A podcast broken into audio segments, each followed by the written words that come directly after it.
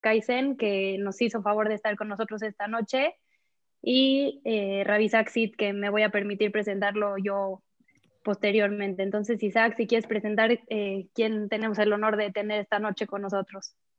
Bueno, hoy en la noche tenemos a una personalidad. Podría leer todo su currículum, pero voy a empezar con la parte más importante. Él es miembro fundador del Centro Simón Vicental para América Latina, ¿sí? Y ha sido secretario del Consejo de Administración de, de, lo mismo. Hoy además, bueno, en estos días acaban de inaugurar su página de internet en el Centro Simón Vicental, así que se la recomendamos muchos.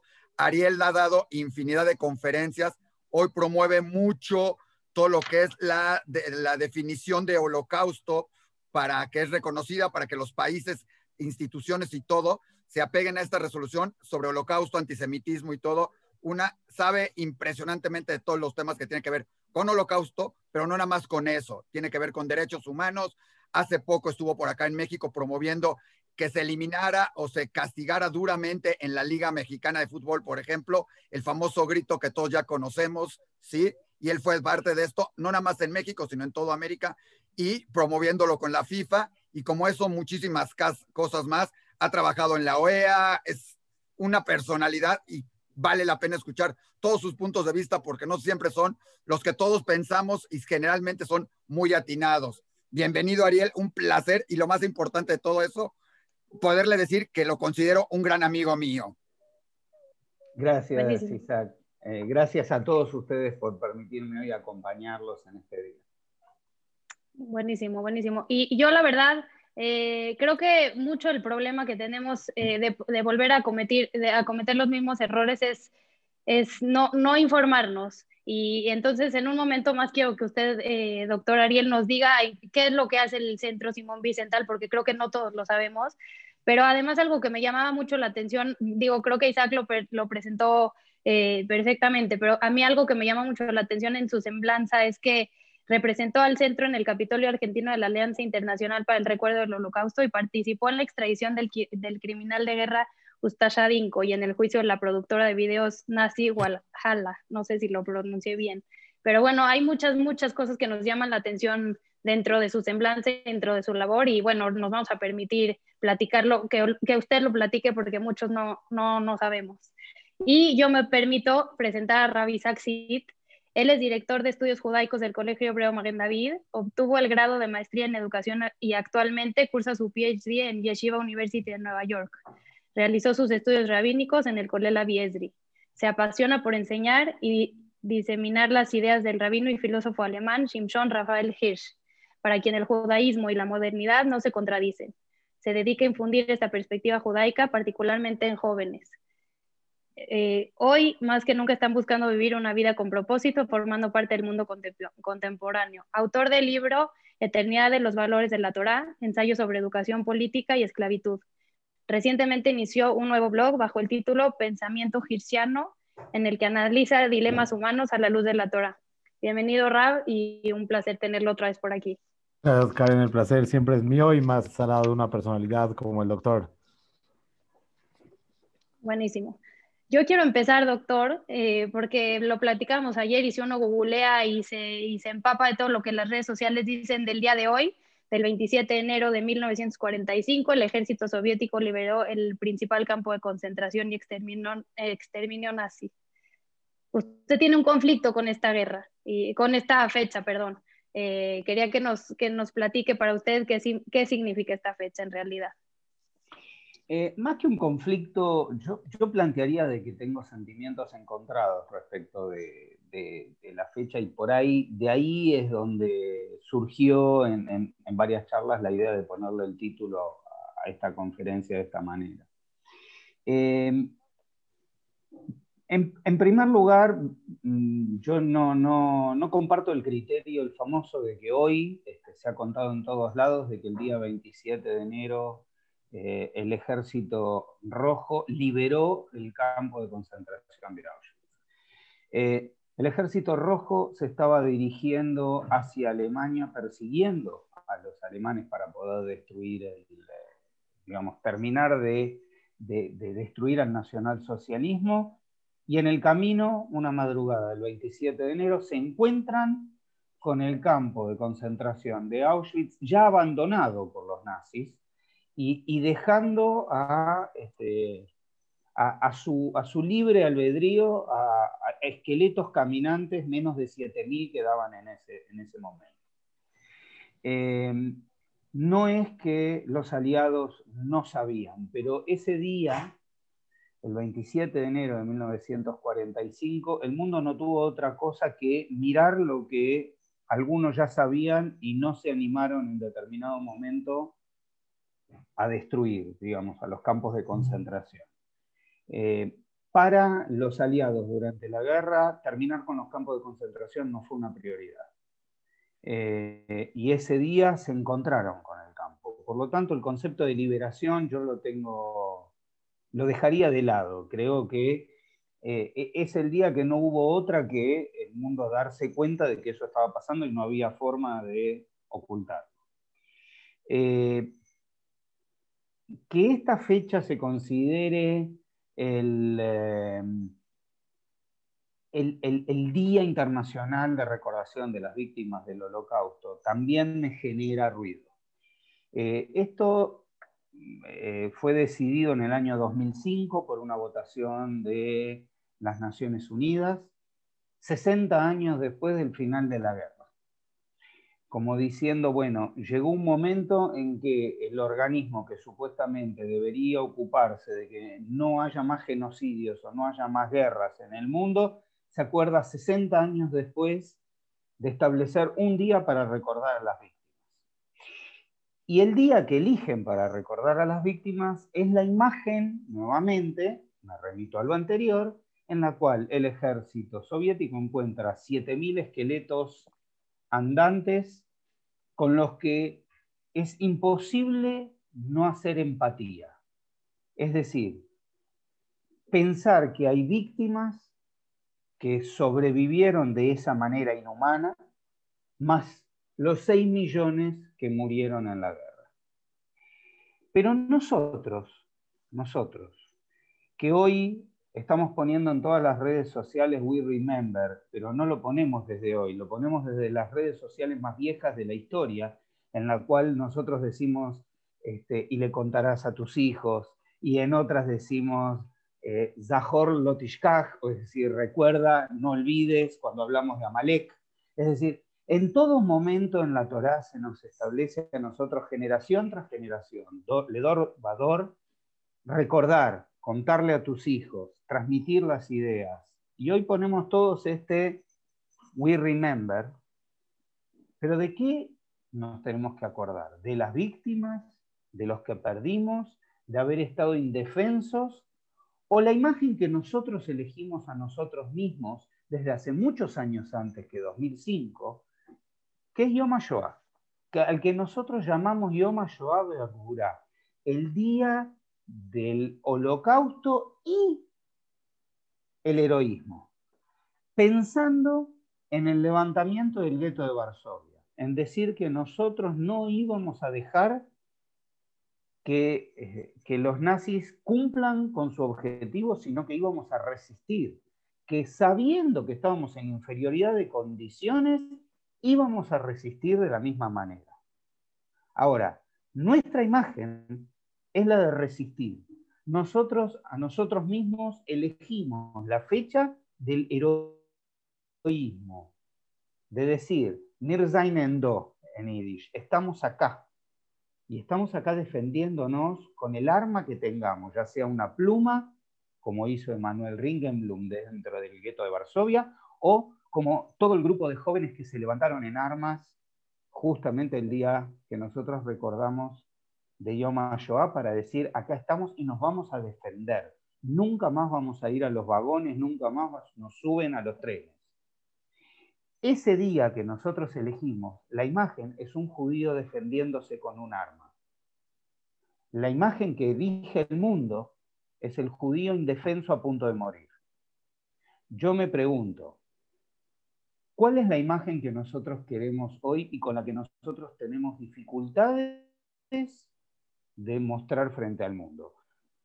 Un judío entre las naciones que es Israel, que defiende su existencia y que es criticado hasta cuando se defiende, o dejar que nos ataquen y estar dispuesto a que si hay el día de mañana nos vuelven a destruir, haya otro día de recuerdo por un nuevo holocausto.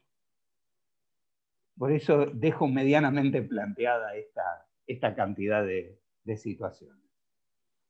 Sí, bueno, sin duda, y, nos mueve cada una de sus palabras. Yo le quería preguntar en torno a la educación, Rap, porque usted se, ha dedicado a esto por muchos años y a educar en las escuelas, bueno, específicamente en su escuela eh, de Yom y platicábamos ayer un poco de, nosotros fuimos un pueblo sobreviviente, eh, decimos nunca más y a lo mejor tenemos esta narrativa de luchar por sobrevivir, pero, pero ¿qué pasa cuando ya se educa esa persona? ¿Cómo, eh, en qué, el, doctor Ariel nos, nos, muestra que cuando, cuando enseñamos a esa imagen de víctima, sí, sí es muy fácil educar a, los niños como decir, ay, pobrecitos, y, generar esa empatía, pero realmente estamos educados para decir eh, nunca más eh, qué estamos haciendo como nación, cómo, cómo están educados los jóvenes y cómo hacerlo mejor.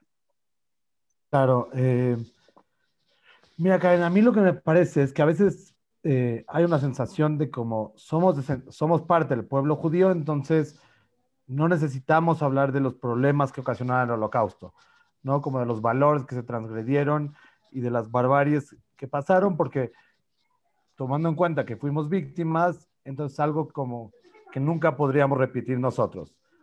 Sin embargo, digo, yo me acuerdo en la escuela un momento clave para mí en, mi enseñanza de, del holocausto, la Shoah, hace unos años cuando estaba la, crisis de migrantes de, Turquía y otros lugares, al continente europeo, era una, me acuerdo que eran imágenes devastadoras, niños llegando solos, gente muriéndose en, en los barcos. Y entonces hablamos en la escuela de eso un poco con los alumnos, me acuerdo, platicaban con ellos en los pasillos y les decían, ¿ustedes qué piensan? Me decían, no hay que recibir a los migrantes. Pero está, no, pero no era de Turquía, sino de Siria, cuando empezó la guerra civil siria. Y les decía que no hay que recibir a los migrantes. Les digo, pero están muriendo. Me dice, sí, pero Europa no es responsable de eso, van a afectar la economía, ningún país puede sostenerlos. Y me acuerdo platicando con mis maestros, que eran gente que habían estudiado recientemente la conferencia de Evian. Y yo me preguntaba, ¿cómo logramos esto? Que ellos puedan al mismo tiempo estudiar la conferencia de Evian, ¿no? Como hacer una crítica hacia el mundo, cómo no recibió a los judíos, y al mismo tiempo, digo, ni siquiera sé cuál es la respuesta correcta, y no, no creo que es el punto hoy para debatir si había que recibir a los migrantes sirios o no. Pero lo que sí me queda claro es que alguien que estudió la conferencia de Vian y salió sin ninguna empatía hacia los migrantes, algo estábamos haciendo mal en la educación sobre el holocausto. Y entonces, lo que pienso es que cuando nosotros estudiamos el holocausto, no puede ser narrado nada más desde la posición de víctimas y que al final, o digo, sí hubo una parte de heroísmo, todo, pero me refiero, hay lecciones históricas que aprender también para nosotros. También nosotros hemos caído en varios momentos en la historia, en estereotipos, en racismo. Digo, nunca comparado con el régimen nazi, ni siquiera quiero comparar con eso, pero me refiero, hay aprendizajes prácticos que podemos tener sobre cómo formar una sociedad mejor. Y me parece que a veces, digamos, psicológicamente tenemos esa sensación de cómo contribuimos y la respuesta es simplemente poner un hashtag. Cuando para mí la respuesta tendría que ser no poner un hashtag, sino aprender las lecciones y hacerme una pregunta si yo realmente valoro a todos los seres humanos. Si yo entiendo el valor inherente de cada ser humano, independientemente de su religión, su raza, o si igual entiendo que las cosas que yo tengo en algún momento tienen que ser compartidas porque otro ser humano está sufriendo y no puedo solamente pensar en mí. Digo, y como estas otras cuestiones, pero para mí el We Remember, que no, no es que estoy en contra, hoy en la escuela todos lo hicimos y participamos, sin embargo, no puede dejarnos eso tranquilos. Sea, si la pregunta es, ¿cumplimos con el, el aprendizaje del holocausto? Porque decimos we remember, o decimos never again, altishkach. No, no.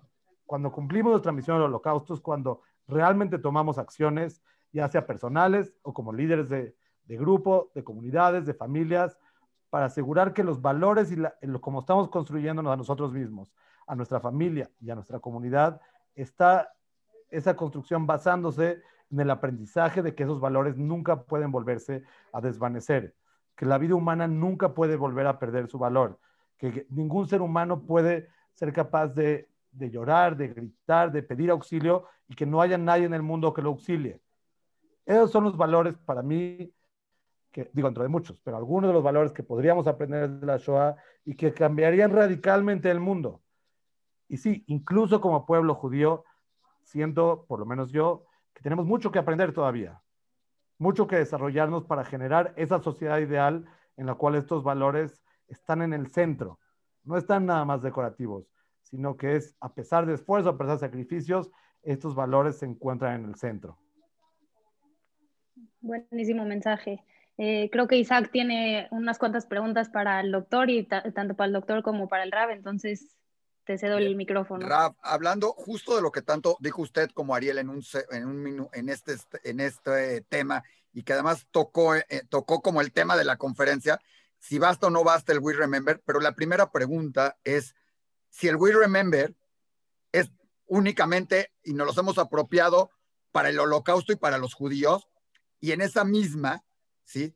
Es que es difícil comparar, pero muchos se sienten ofendidos cuando se hace cualquier comparación de cualquier daño que haya sufrido el mundo o genocidio que sucede en el mundo, como el holocausto, como si fuera nada más, y no sé si lo tengamos que tomar así, como el holocausto es totalmente aparte de todo y solo tenemos que enfocarnos al holocausto y lo demás es malo, pero no tan malo. Entonces, ¿qué sucede con, e, con esas dos situaciones, no? El que quiera contestar primero, yo creo que Rap, es más, primero, Gracias. Eh, mira, hay un, en el Museo de Memoria y Tolerancia aquí de México, me acuerdo cuando habíamos ido en alguna visita, nos habían comentado ese dilema que tenían, hablar del holocausto y si ponían otros genocidios, ¿no? Como el de Ruanda y otro tipo de matanzas. Y bueno, ellos tenían una lógica que no quiero repetir porque no me acuerdo exacto, pero yo me acuerdo que en ese momento, o sea, hay una parte, digamos, de la magnitud y ciertas características que hacen al holocausto como un genocidio muy particular, sin duda. ¿no? O sea, era un, casi un continente completo, una maquinaria impresionante, algo sistemático para matanza. Pero también creo que, digo, y esta es una opinión muy personal, pero creo que hay veces que queremos la exclusividad del, del, del término. O sea, que, no, que nos cuesta trabajo pensar, digo, por poner el de Ruanda, o podemos pensar en cualquiera, pero que otros pueblos también sufrieron.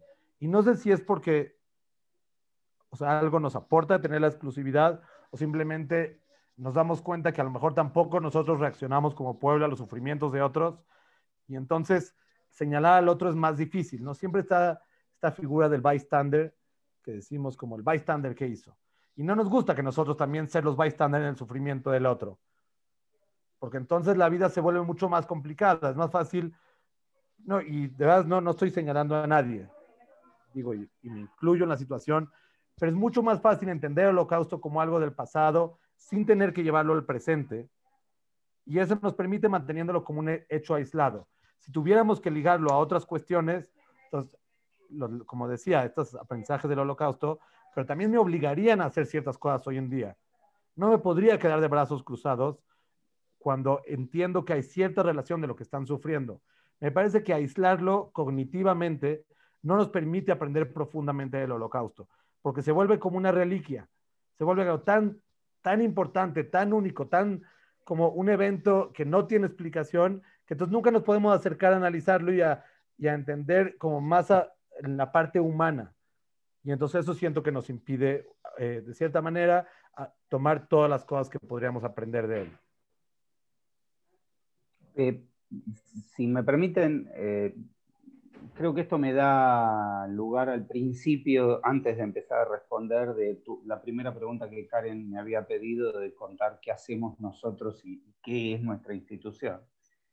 Eh, medianamente todos ubicarán a, Simón Wiesenthal, este, para aquellos, alguno que pueda no, no conocer de quién se trata, fue un sobreviviente de la Shoah que le tocó pasar todo este proceso en siete campos de concentración diferentes. Terminó la guerra eh, en el campo de Mauthausen en Austria, pesando poco menos de 50 kilos. Eh, y cuando llegaron los norteamericanos, aquí sí, a liberar el campo, eh, mientras él iba recuperándose, veía que los norteamericanos estaban juntando todo tipo de documentación para en el futuro eh, poder llevar a la justicia a los perpetradores de, la Shoah. Eh, luego llega la Guerra Fría y él sostiene de que este, los nazis fueron los, ni los rusos ni los americanos fueron los ganadores de la Guerra Fría fueron los nazis, porque un nuevo conflicto hizo de que la gente, el mundo pierda interés en perseguirlos.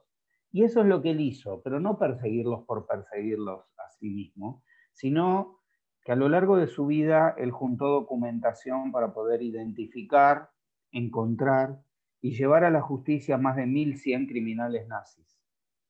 Eh, y que los estados, por supuesto, los lleven a la justicia. En el año 1977, un grupo norteamericano eh, se alía con, este, con y, le propone fundar una institución que continúe su tarea en el momento que él no esté. Y él nos deja una tarea muy clara. Él lo que dice es, yo no quiero un memorial de la Shoah. Yo quiero una institución activa en el momento y lugar donde nos toque estar para impedir que racistas, discriminadores, antisemitas tomen el poder. Tenemos que generar una institución como no existía en la Alemania de los 30, para poder denunciar estos fenómenos donde nos toque. Y tan es así, y tomando el ejemplo de lo que decían hace un rato, en la década del 90, con casi, con casi 80 años cumplidos, Wiesenthal fue uno de los que denunció el genocidio de Ruanda en las Naciones Unidas. Y esa es la tarea que esta institución lleva adelante. Y a mí, desde 2015, tengo el, honor de dirigir la oficina en América Latina.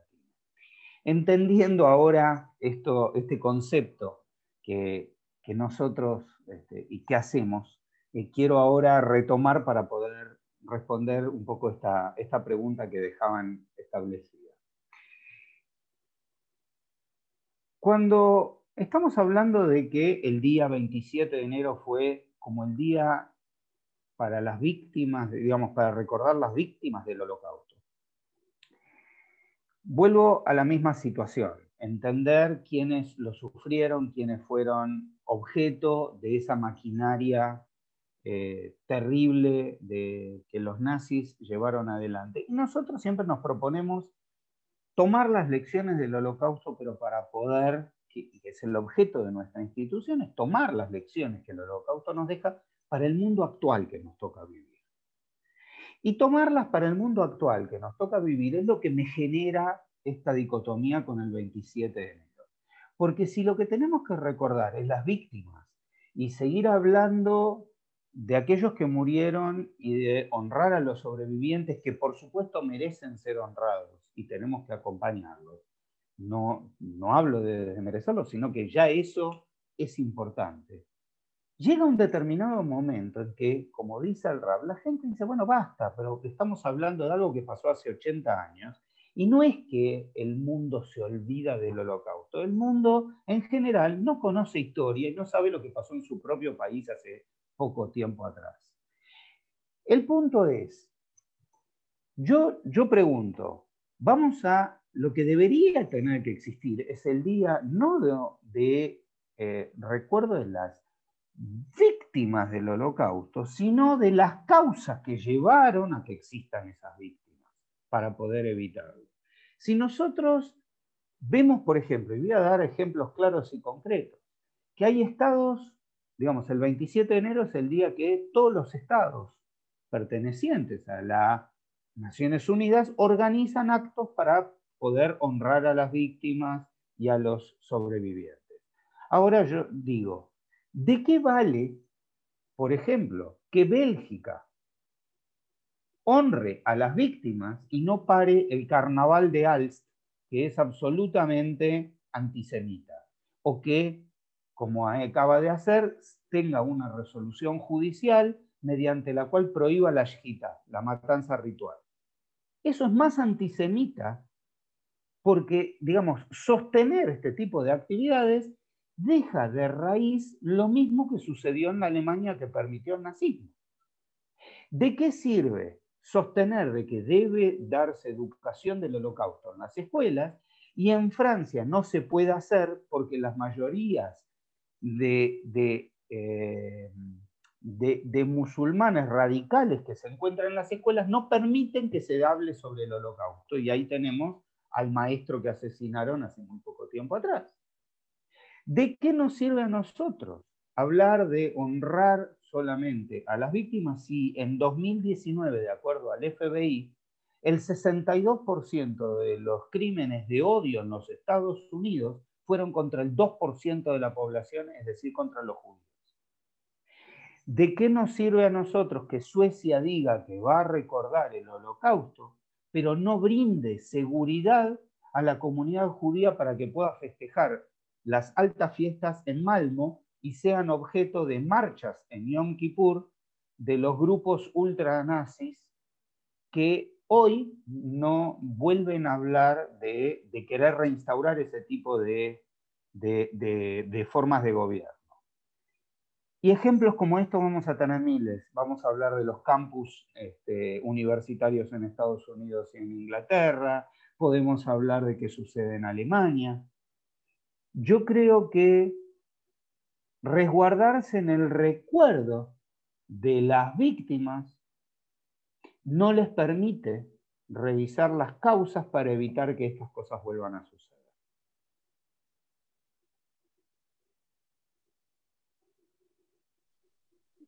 Sé, que no le gusta hablar mucho de números y lo platicamos ayer, pero eso de que, las cifras que, menciona usted, que de, una minoría tan, pequeña como somos, que el 62% de los ataques sean hacia nosotros, digo, sí, sí se, bueno, se acelera el corazón, pero además también un 57% de los franceses no, piensan todavía que, los judíos fueron los causantes de la, de la Shoah. Yo, yo quiero preguntarle por qué, o sea, ¿por qué, en qué nos estamos equivocando como humanidad? Y, y bueno, a lo mejor un poco juntado con esta, ¿por qué pedir tolerancia? O sea, sí somos una minoría, pero ¿por qué pedir tolerancia y no, entiendo que no, no pediríamos igualdad tampoco, pero creo que usted tiene una mejor definición. ¿En qué nos seguimos equivocando? Convivencia en la diversidad. A mí el concepto que a mí me gusta más que tolerancia, la tolerancia implica de que el otro me tiene que aguantar, que aún a su costa tiene que soportarme. Eh, yo entiendo de que las sociedades abiertas eh, son aquellas donde nos han permitido vivir mucho mejor históricamente. Es decir, la, historia de las sociedades que permiten que la gente conviva en la diversidad son las, son las más ricas. Eh, aquellos que tuvieron la oportunidad de concurrir a una escuela pública o una universidad pública en momentos de libertad y relacionarse con otra gente muy distinta a aquella con la que uno se, crió dentro de su casa, trae una riqueza dentro de las sociedades que benefician a todos. Ahora, si tenemos que, cuando en una democracia las, eh, los derechos de las minorías no se tienen en cuenta, esa democracia peligra. Correcto. Yo, yo le quiero preguntar si lo estamos haciendo bien, si con la educación es suficiente. Si usted como, se vio educado a cómo ve cómo se están haciendo, cómo se educa a los niños hoy en día, porque claramente eh, no es nada más a nuestro pueblo al que tenemos que educar y, y como pueblo sobreviviente, ¿qué, tenemos, ¿qué responsabilidad tenemos para con la humanidad?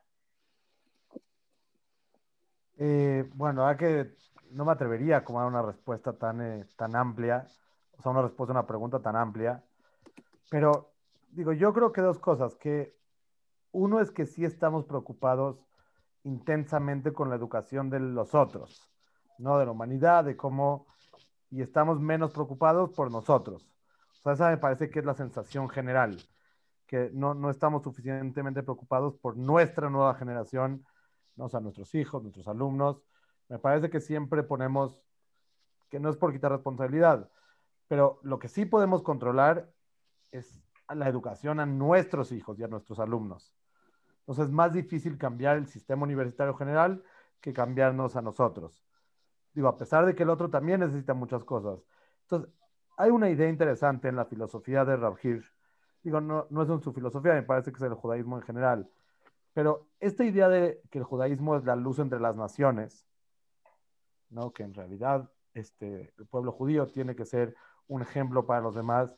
Hay una discusión profunda entre los comentaristas medievales e incluso posteriores sobre cómo se logra esto.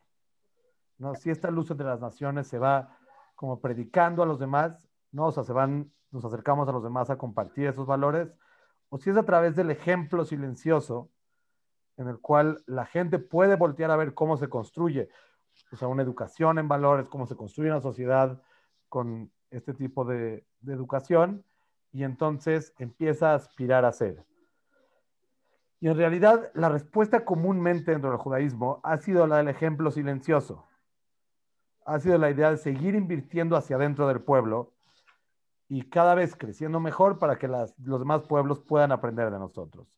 Sin embargo, hay diferentes opiniones, como la, de, la del Rama, la de Maimónides, que sí se entiende de él que hay una parte en la cual hay que compartir, ¿no? Hay que llevar a los demás.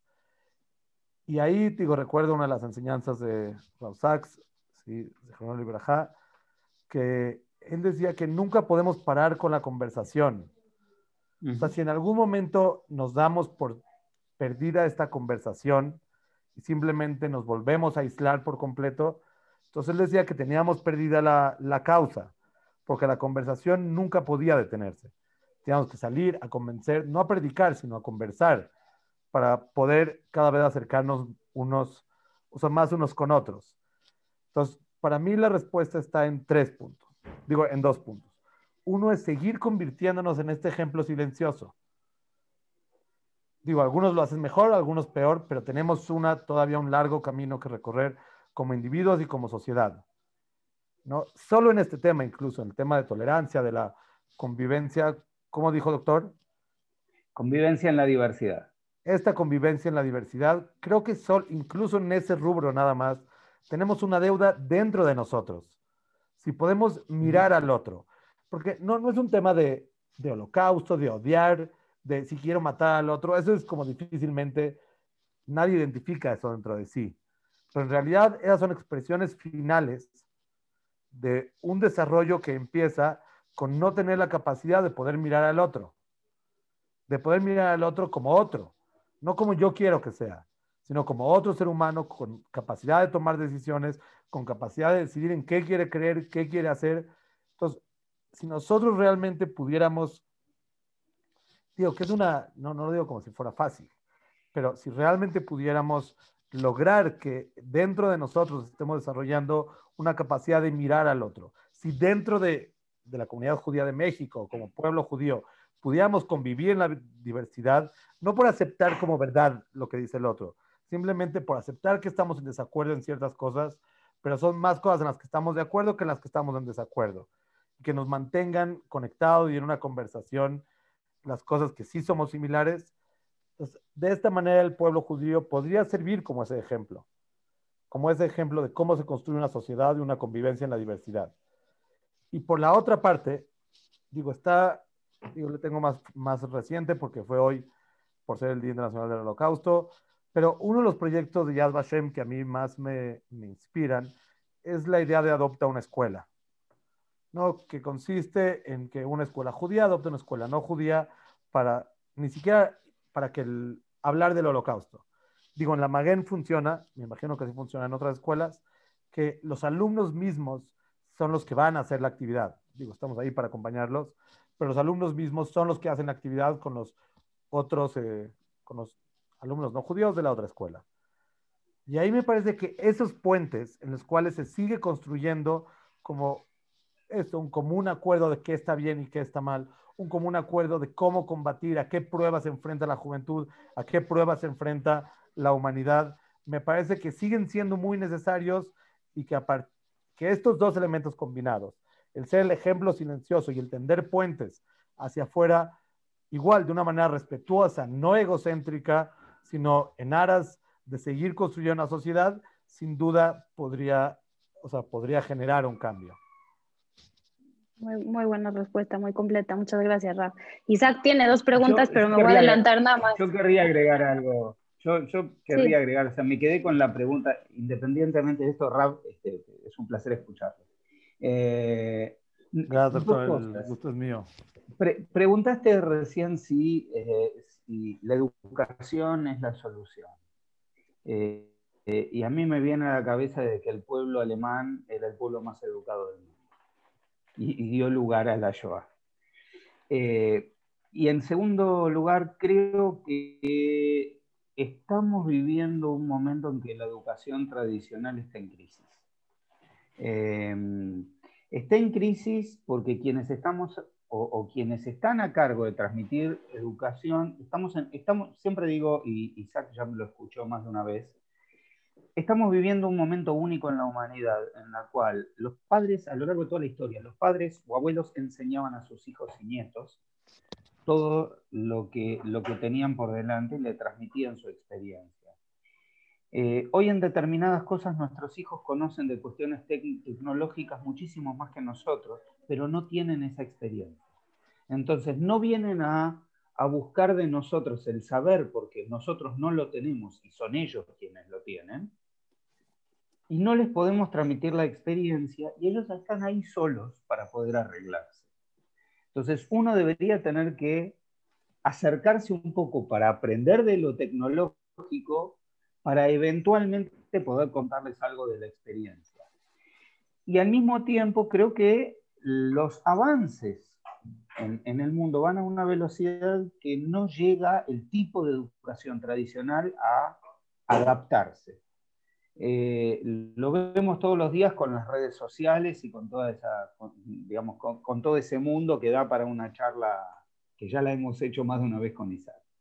Eh, pero creo que es un momento crítico en ese, en ese sentido y, es, es, muy difícil responder a, a la pregunta que haces, porque creo que estamos perdidos en un mundo cambiante. Muchas gracias por su aportación. Isaac quiere hacer dos preguntas, nada más quiero intervenir con una. Eh, Elie Wiesel decía que tenemos que tomar parte. La neutralidad ayuda al opresor, nunca a la víctima, y el silencio le da coraje al, tormentador, nunca al tormentado. Y usted lo dice de otra forma, doctor Ariel. La mejor forma de rendir homenaje a las víctimas es combatir el antisemitismo. ¿Qué definición tiene la palabra antisemitismo el día de hoy? Oh. Y yo quiero preguntarle si, si nos toleramos, el Rab lo mencionó eh, en corto, pero entre nosotros nos toleramos o esa podría ser la raíz del principio de todo. Eh, la definición de antisemitismo da para una charla larga y concreta, pero la, la, gran ventaja que tenemos desde el año 2016 es que un organismo no judío llamado eh, Alianza Internacional del Recuerdo del Holocausto, o sus siglas en inglés IRA, IHRA, definió de qué se habla cuando se habla de antisemitismo y da varios casos concretos para poder entender cómo debería aplicarse esta definición. Que los países adopten esta definición es, una, es un elemento novedoso, interesante, y creo fundamental en la lucha contra el antisemitismo, para poder dejar claros cuándo hay, cuándo no hay un hecho antisemita, cuándo ese hecho es un delito antisemita, o cómo poder inclusive educar, prever e inclusive punir cuando hay que hacerlo. Eh, cuesta mucho que los países terminen de entender esta situación, pero digamos, hasta, eh, hasta hoy eh, en la región, en América Latina, eh, Uruguay lo adoptó el 27 de enero del año pasado, exactamente hace un año, con, eh, con un texto que es el que a mí me utiliza o, me sirve y me inspira para, digamos, hablar y dejar un mensaje mejor en esto, es la mejor forma de rendir homenaje a las víctimas del holocausto es combatir el antisemitismo de hoy. Por eso adoptamos la definición. Es lo que hizo Uruguay el 27 de enero del año pasado. Argentina lo hizo el 4 de junio y hoy, hoy, durante el día de hoy, lo hizo el Congreso de Guatemala. Eh, y en septiembre del año pasado, la Organización de Estados Americanos envió, junto con el Centro Bicental para América Latina, una carta a todas las eh, los integrantes eh, de, la OEA, instando a que la mejor forma de custodiar las, este, las comunidades y los ciudadanos judíos de cada uno de los países es adoptar la definición.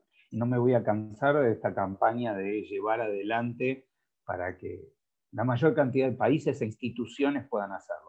Cómo esto se aplica y de qué manera da para una charla sola sobre este tema y me parece que, luego, que, como dijimos ayer, que si la gente va a querer, el día de mañana vamos a hablar de ese tema en otro momento. Sí, sí, la vamos a esperar. Vas, Isaac, te toca tus preguntas. Definitivamente, Ariel, hay que hacer una plática sobre lo que es y cómo se define el antisemitismo, porque creo que hay muchas dudas, muchas cosas que se dicen. Por ahí el viejo chiste de que cualquiera que dice algo en contra de uno mismo es antisemita, por ahí, como decían, simplemente porque dijo, pero hay, algo bastante bien basado en todo eso.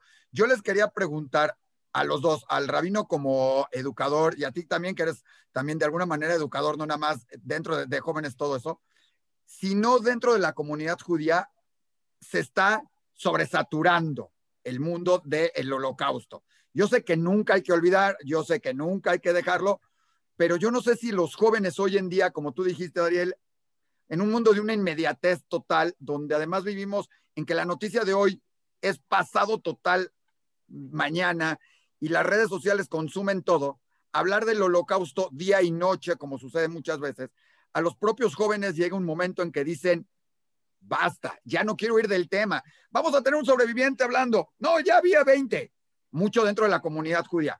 Fuera de la comunidad judía les llama el tema, se ha vuelto moda además tenemos las pláticas nosotros con una chica no judía que está muy entusiasmada dando y dando todo eso y los que se meten son eso. Y ella misma y ellos me decían, es que es muy curioso, jóvenes de la comunidad judía no se meten a nuestras pláticas y otros sí. Entonces, no se, no se estará sobresaturando rap, no estaremos dando lo demás o nunca puede haber un tema de decir, hablamos demasiado del holocausto. O sea, o habrá que cambiar la manera de, exponerlo y de decirlo y darle un, un giro a la educación sobre el holocausto. Eh, digo, doctor, ¿quiere contestar o... No, no, adelante. Gracias. Mira, eh, es difícil decir cuándo es mucho y cuándo es poco. Sí creo que crear una identidad judía a partir del holocausto, o sea, como hay, después hay una sensación, o a veces me parece, que es como, eres judío porque recuerdas el holocausto, ¿no? O eso implica ser judío.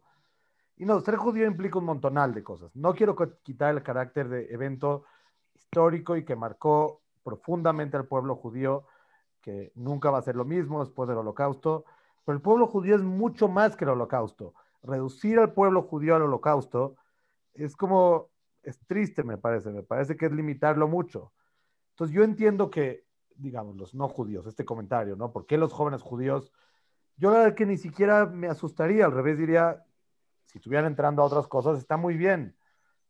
Porque si en la saturación del holocausto a veces pretende que eso sea la identidad judía.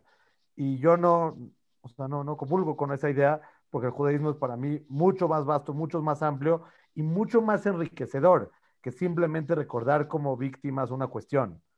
Eso por una parte.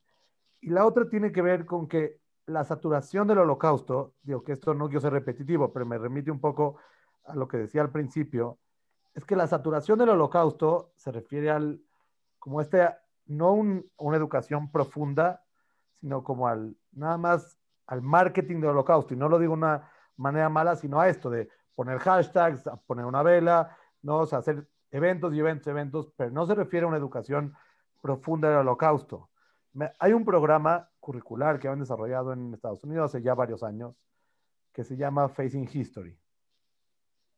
¿no? que en realidad tiene que ver con dilemas del holocausto enseñado a los jóvenes. Y yo la verdad que nunca había entendido cómo había sido un parteaguas en la educación del holocausto en las escuelas, en los Jewish Day Schools en Estados Unidos y me imagino que también en Latinoamérica, hasta que Facing History hizo un, un, eh, un programa paralelo para entender el conflicto árabe-israelí, ¿no? Palestino-israelí.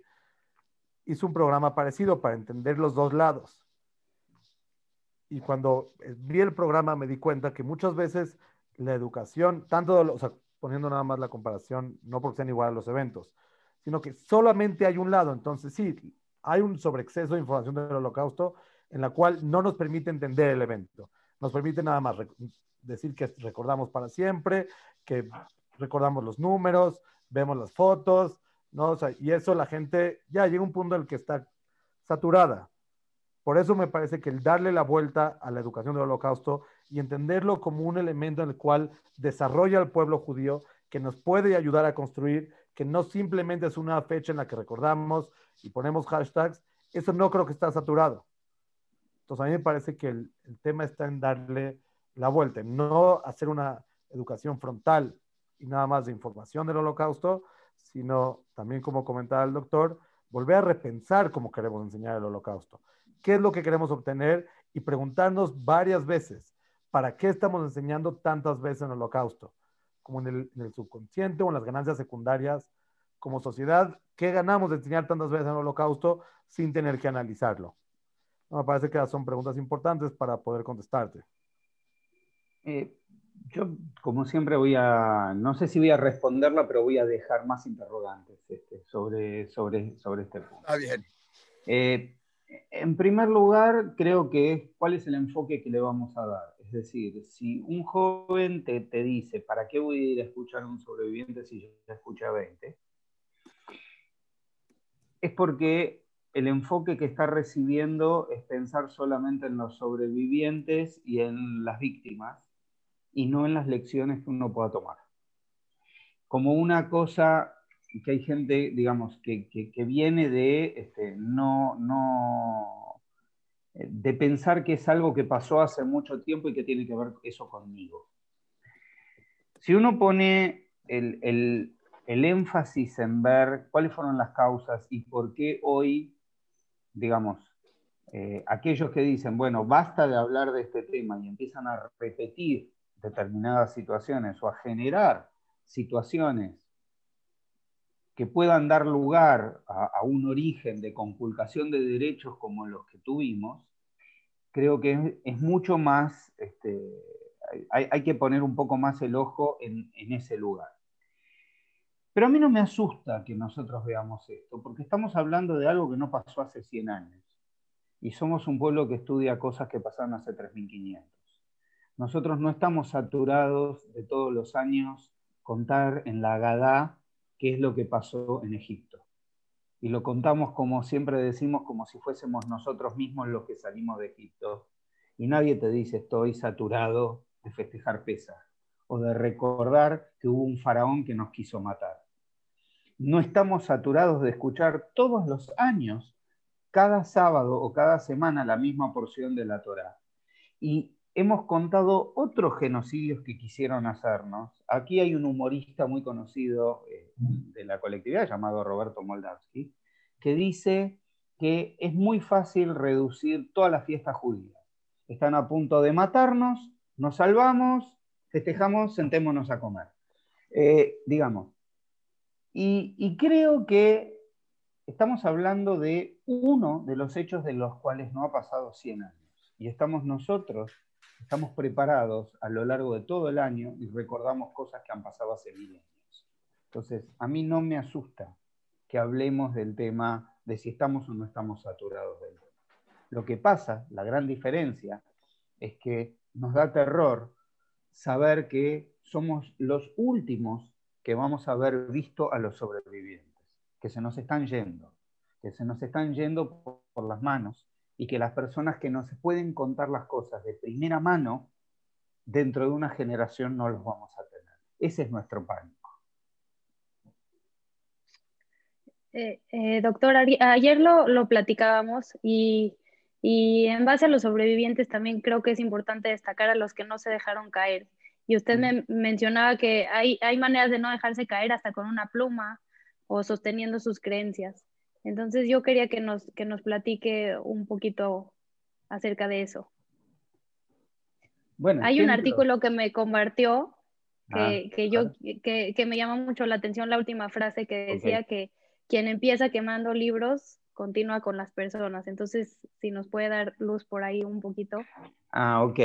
Em, esto tiene más que ver con una experiencia personal. Em, que, que, ayer charlábamos con Karen, que me, hace unos dos, tres años atrás tuve la suerte de poder visitar en Israel a, ese pariente de noventa y tantos años que, digamos, que lleva tatuada la barbarie en su brazo, que, que, no pudo como mis abuelos salir antes de la guerra y le tocó vivir las cosas en primera persona.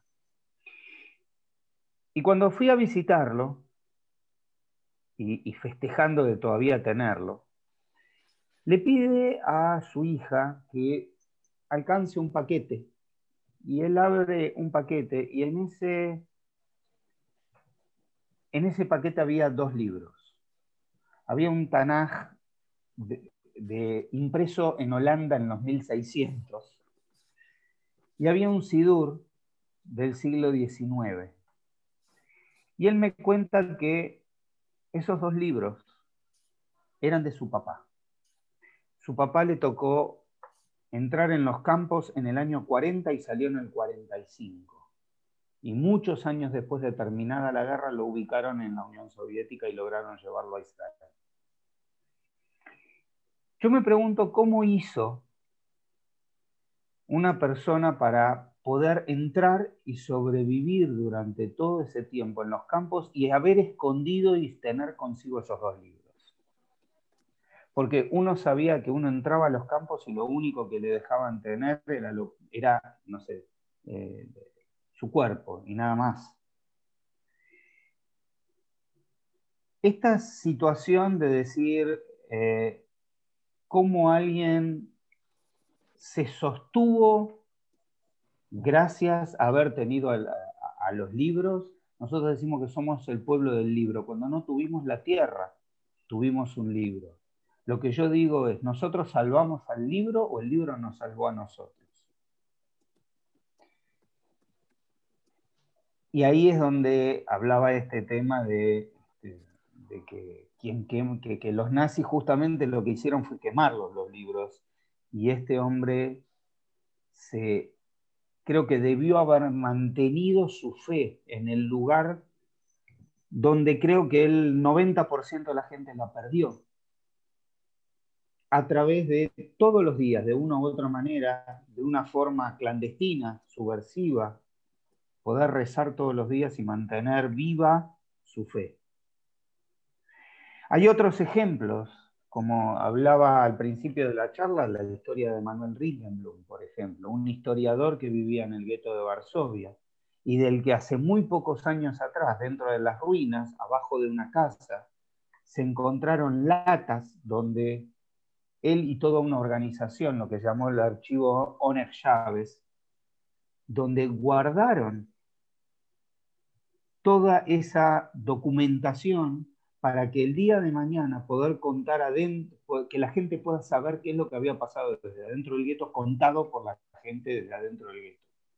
Hay una película de Roberta Grossman llamada eh, ¿Quién escribirá nuestra historia? Búsquenla en internet, véanla, producida por la hermana de Steven Spielberg. Habla exactamente de esta historia y es un documental sobre esos libros, sobre esos papeles que sobrevivieron y permitieron que se cuente la historia. Y acá sí voy a decir de que nunca nos va a alcanzar el tiempo para seguir contando historias de lo que sucedió durante esos años. Así que no me asusta que me digan que, están saturados. Yo creo que no estamos saturados. Siempre hay tiempo para otra.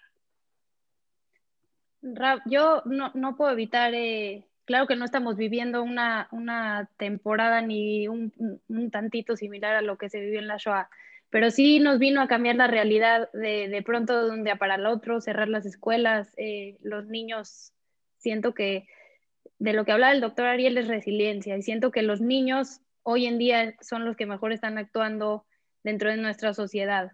Bueno, me permito, me, me, me permito decirlo así.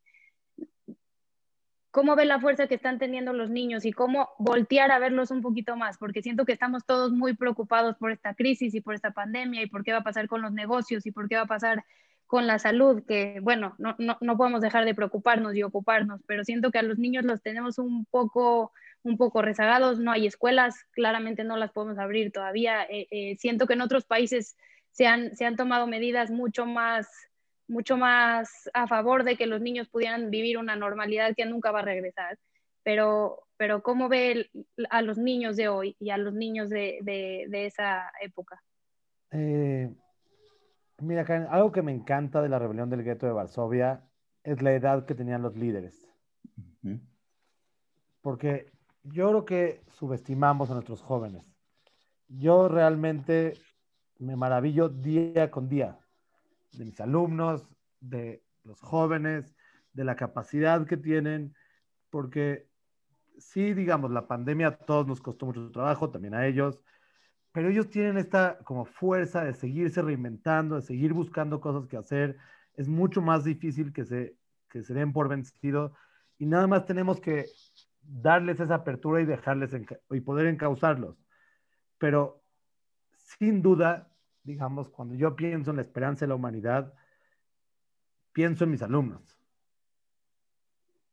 Porque los veo, digo, que cometen errores igual que yo, igual que todos, pero sí creo que hay una tendencia a no, no darles el crédito que se merecen. Y para mí se merecen un montón, porque sí se reinventan, sí están dispuestos a la, con la más pequeña inspiración, están dispuestos a hacer el cambio. Hoy que veía a mis alumnas en este proyecto de, la prepa Ibero, son gente que está, que está dispuesto a darle su tiempo, a esforzarse, a luchar por una causa. Pues realmente creo que, sí creo que les hemos, perdón, creo que les hemos quitado muchas, o sea, han perdido muchas oportunidades. Comparar México con otros sistemas educativos es difícil, no por comparar las escuelas privadas, sino por comparar las escuelas públicas sobre todo, ¿no? Que están completamente en otras condiciones.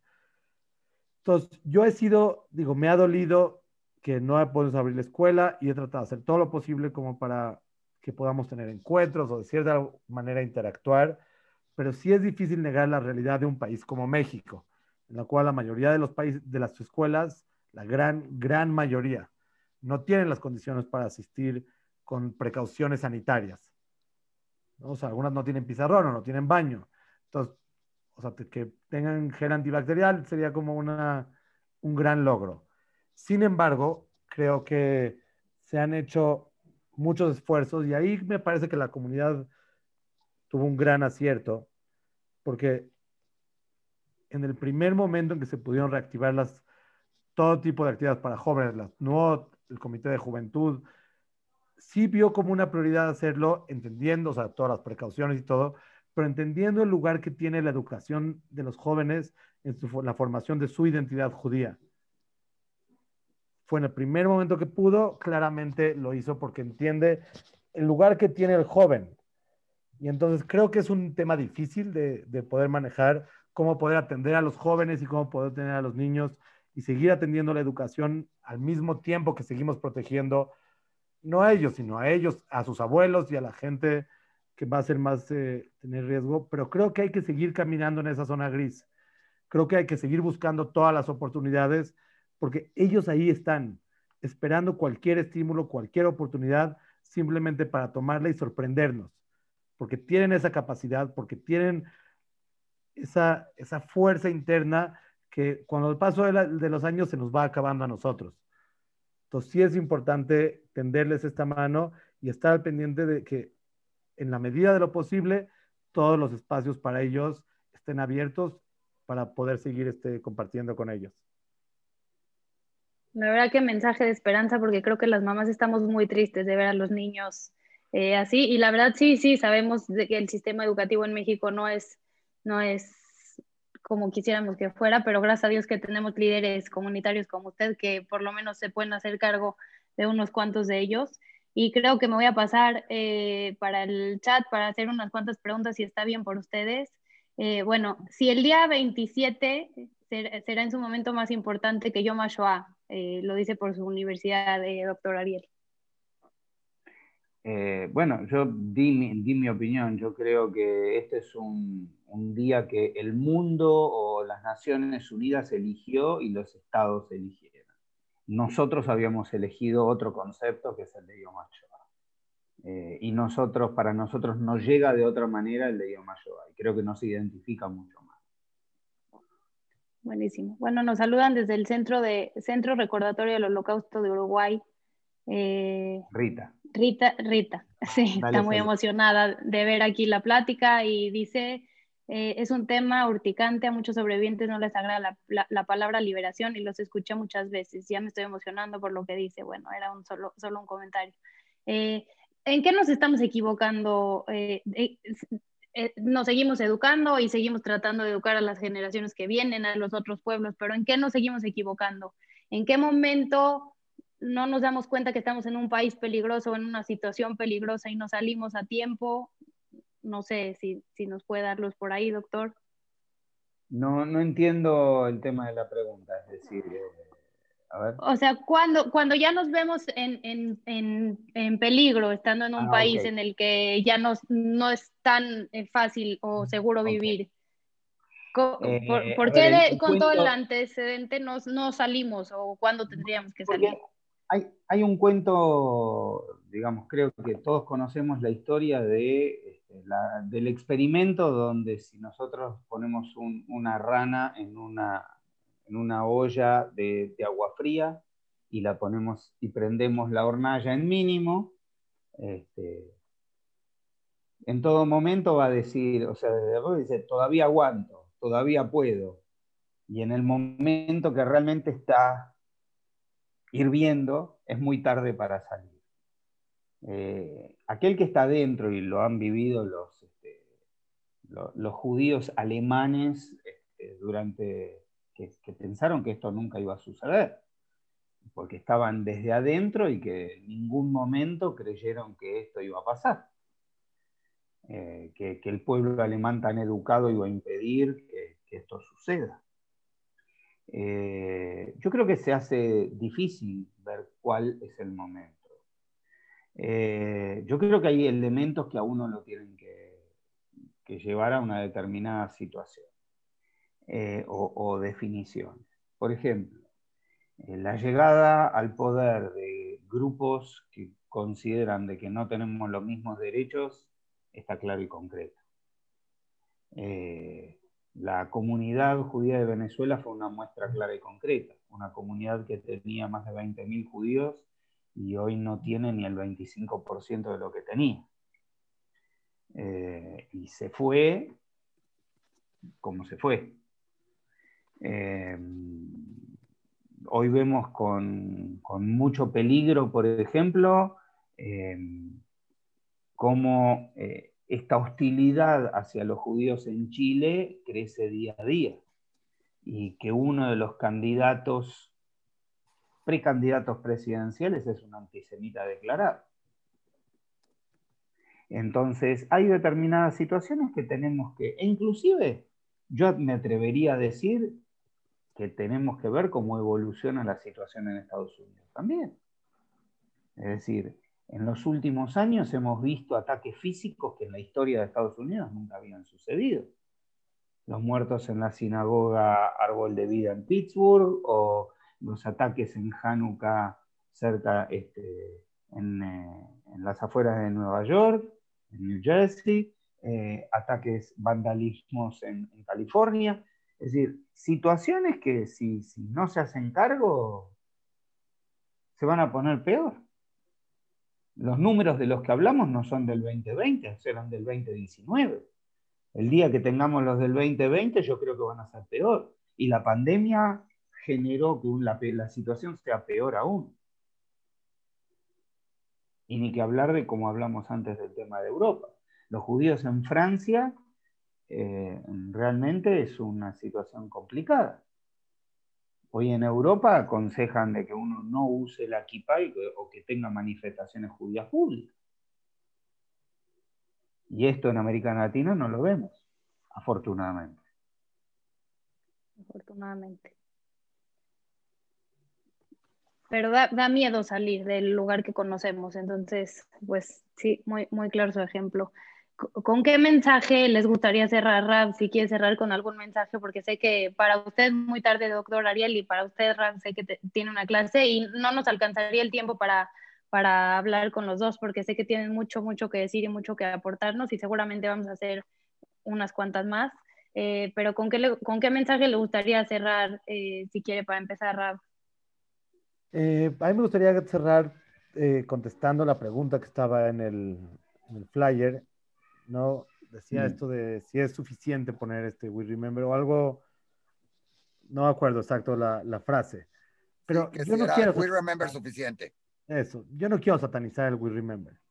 Creo que es algo bueno y que está presente y lo que quisiera cerrar nada más es una invitación a nosotros mismos, digo, a los que estamos aquí, a los a mí, a los escuchas, que cuando escribimos eso, pensemos que recordar simplemente como por deporte, poner algo, eso no es recordar.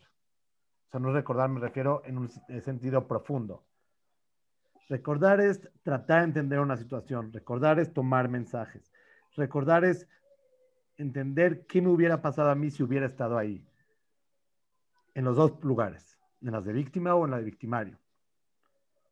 Tratar de poder sacar todas las lecciones, tratar de entender qué lugar ¿Qué impactos tuvo esto en el pueblo judío? Digo, lo que dijimos, estuvimos diciendo en, eh, a lo largo de la plática, pero sí tratar de que cuando hacemos este tipo de acciones, digo, cuando fue apenas lo de Kristallnacht, de dejar prendidas las luces, ¿no? Que dejamos en nuestras casas, en las instituciones, lo mismo, creo que son las acciones externas en el judaísmo, son muy comunes desde la Alajá y desde la Torá, siempre hay una acción externa porque no creemos que los puros pensamientos hacen una diferencia. No, no nada más recordamos la salida de Egipto, sino comemos matzá. Pero, y entonces en toda esta simbología que tiene el judaísmo, creo que los actos externos nos permiten concretar un pensamiento. Pero sí, de igual manera, esperamos que haya un pensamiento detrás que se concrete con la acción. No simplemente nada más que haya una acción sin que haya un pensamiento detrás. Entonces, esa sería mi invitación, mi sugerencia y lo que me llevo para mí mismo de esta plática. Muchas gracias, doctor, doctor Ariel. Eh, bueno, primero agradecerles la invitación, eh, un placer haber compartido este rato con, con el RAP, a quien no, no, tenía el gusto de conocer y, y, estoy muy feliz de haberlo hecho. Eh, yo, a ver, sostengo lo mismo, es decir, creo que, bueno, antes de, antes de terminar, este, que, esto sea un diálogo con, la gente que nos conoce a partir de ahora, este, que busque nuestras, nuestras redes sociales de Centro Simón Vicente en Latinoamérica, tanto en Facebook como en nuestra nueva este, página web para conocer más sobre todo esto. Eh, pero sobre el mensaje es yo tomaría esto de que está muy bien en recordar, eh, y coincido 100% de que no debería ser un acto mecánico, eh, sino es analizar las causas, es tomar las lecciones para evitar que vuelva a pasar. Eh, pero sobre todo, creo que nosotros hoy no estamos viviendo la situación que existía en la década del 30. Hoy tenemos un elemento fundamental del que no tenemos que separarnos, que es la existencia de Israel. Eh, tenemos que defender nuestro derecho a la autodeterminación.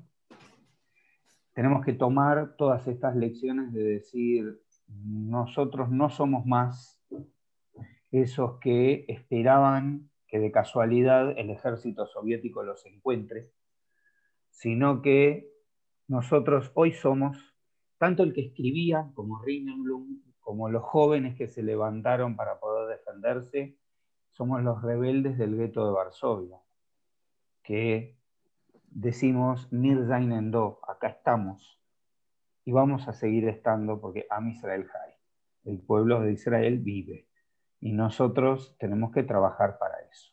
Muchas gracias a ustedes.